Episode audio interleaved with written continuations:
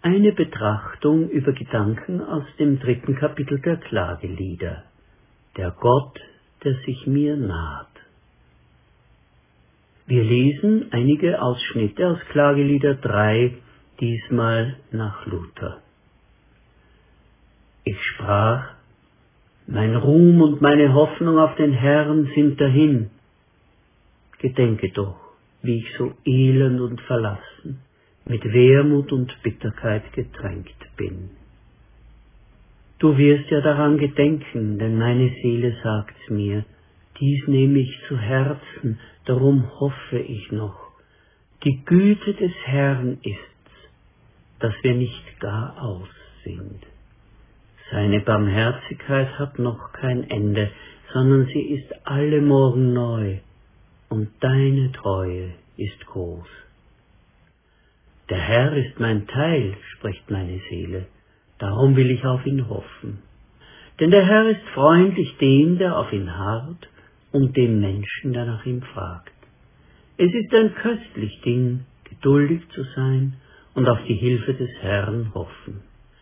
Ein Mensch sitze einsam und schweige, wenn Gott es ihm auferlegt, und stecke seinen Mund in den Staub. Vielleicht ist noch Hoffnung, denn der Herr verstößt nicht ewig, sondern er betrübt wohl und erbarmt sich wieder nach seiner großen Güte. Denn nicht von Herzen plagt und betrübt er die Menschen. Es macht ihm selbst keine Freude, seinen Kindern Schmerz und Kummer zu bereiten. Der letzte Satz nach Gute Nachricht Bibel. Hören und spüren wir in diesen Worten die Niedergeschlagenheit und den klagenden Ruf zu Gott um seine Hilfe? Doch da ist auch die aufkeimende Hoffnung verbunden mit dem Entschluss, sich unter das Gericht zu beugen, den Mund zu verschließen und Gott nicht anzuklagen, sondern die Schuld bei sich selbst zu suchen. Wir richten unser Augenmerk auf das Ende von Kapitel 3. Ich rief deinen Namen an, Herr, unten aus der Grube, und du erhörtest meine Stimme. Du nahtest dich zu mir, als ich dich anrief und sprachst, fürchte dich nicht. Diese Aussage ist ein Wunder. Die reale Situation der Menschen damals schreit ihnen ins Gesicht, alles ist vorbei, verbrannte Erde, da wächst verheißene Land, der Bund der ewigen Treue Gottes, Tempel und Sühnekult, das davidische Königshaus mit den Verheißungen auf eine herrliche Zukunft, alles verloren, alles in Trümmern. Eine zentnerschwere Last liegt auf den Schultern der Gemeinschaft. Gott hat uns im Zorn den Rücken zugekehrt und kümmert sich nicht mehr um uns.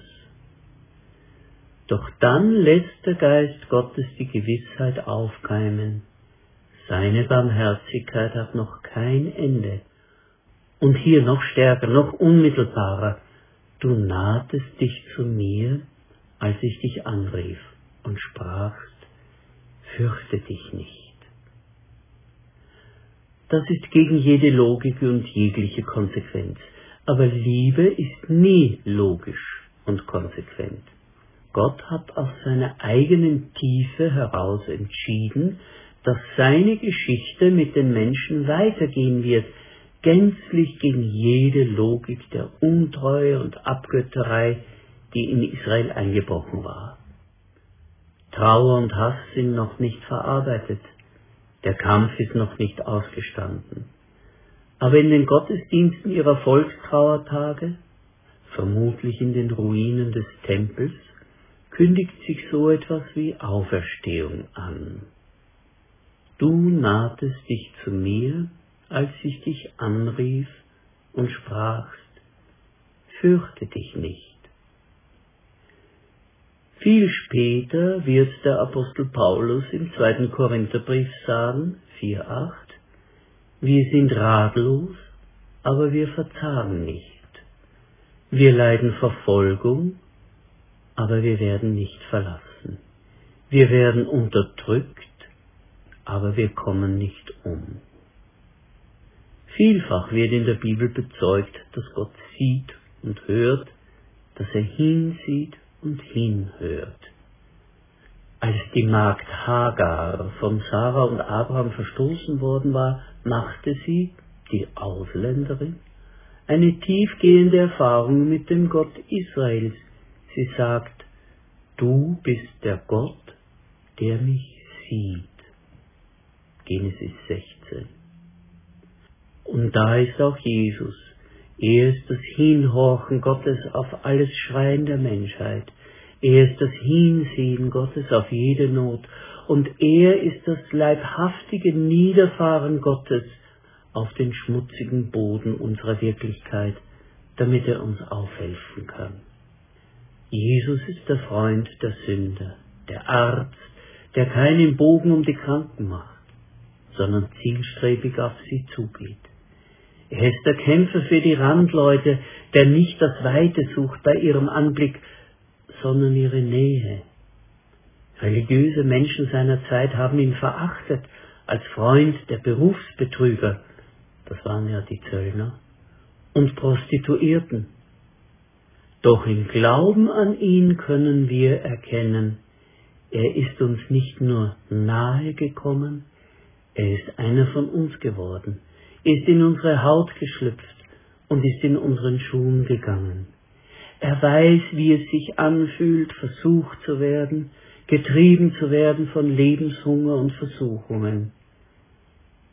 Der Hebräerbrief sagt, 2, 17 und 18, denn da er selbst in Versuchung geführt wurde und gelitten hat, kann er denen helfen, die in Versuchung geführt werden. Ist das auch unsere Frage, die wir vor anderen gar nicht laut aussprechen? Wo ist Gott? Hat er verloren gegen die Mächte und Götter dieser Welt? Haben Gott und seine Leute ihren Siegeslauf nicht stoppen können? Oder ganz anders? Hat er seinem Volk den Rücken gekehrt und es abgeschrieben? Ist er auf dem Weg, sich zurückzuziehen, immer weiter fort? Und da passiert es auch heute noch. Eine unfassbare Auferstehung im Inneren, ein Licht tastet sich über den Horizont. Gott ist nicht gescheitert. Die Zügel sind ihm nicht entglitten und es gibt eine Kraft in ihm, die mächtiger ist als sein Zorn. Und darauf können wir bauen in all unserer eigenen Zerbrochenheit und Verwirrtheit im Glauben und im Leben und im Lieben und in allem. Die Güte des Herrn ist's, dass wir noch nicht völlig am Ende sind, sondern sie ist alle Morgen neu und deine Treue ist groß. Der Herr ist mein Teil, spricht meine Seele, darum will ich auf ihn hoffen.